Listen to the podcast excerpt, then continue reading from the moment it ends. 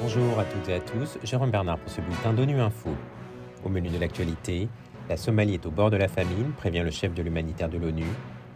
L'OMS s'inquiète des effets des pluies diluviennes au Pakistan sur la santé de la population. Et la FAO est préoccupée par l'augmentation du prix des engrais et ses conséquences, en particulier en Afrique subsaharienne. Alors que la Somalie traverse une quatrième saison consécutive de sécheresse, Martin Griffiths, le chef du bureau de la coordination des affaires humanitaires de l'ONU, a alerté hier depuis la capitale Mogadiscio sur la famine qui menace le pays.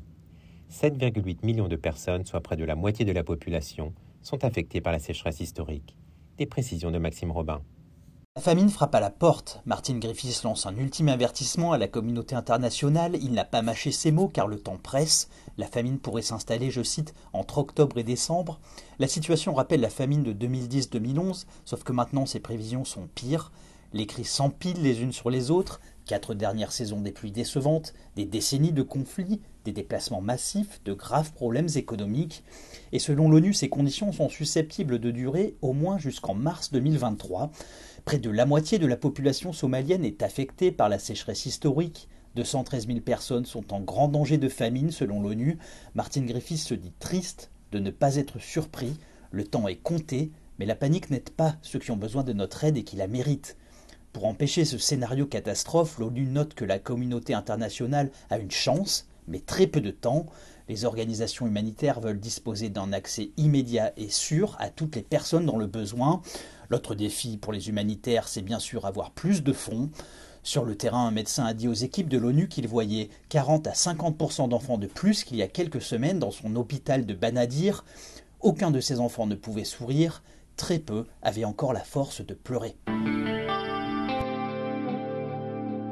Alors que le bilan des inondations meurtrières provoquées par la mousson au Pakistan est passé à près de 1300 morts et plus de 12 500 blessés, des dizaines de millions d'habitants vivent dans des conditions épouvantables.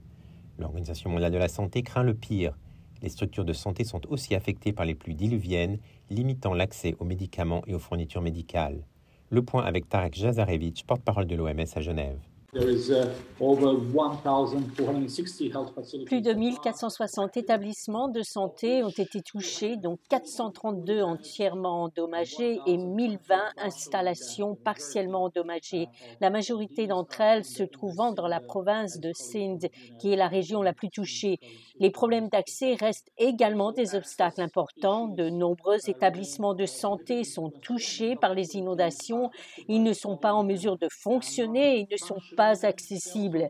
Il y a aussi le problème des stocks qui ont été endommagés par ces inondations et qui sont limités, comme les stocks de médicaments d'urgence et les articles nécessaires aux opérations chirurgicales. Uh,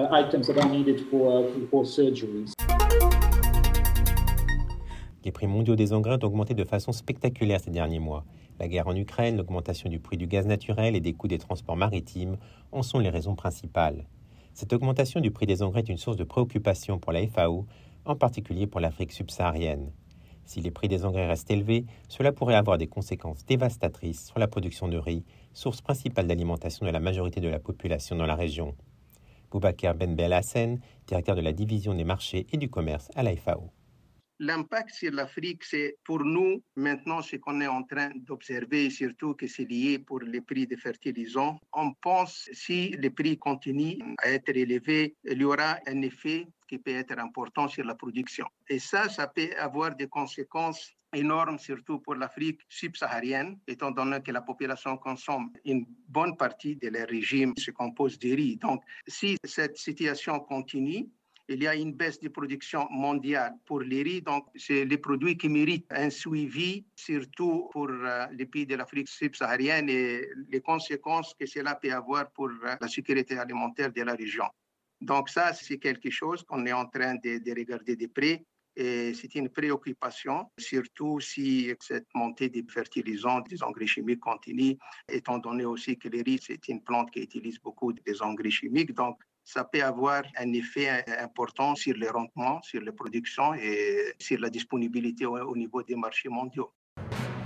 Voilà, fin ce bulletin d'ONU Info. Vous pouvez nous retrouver sur Internet, sur nos comptes médias sociaux, Twitter et Facebook. Merci de votre fidélité. À demain, même à même fréquence.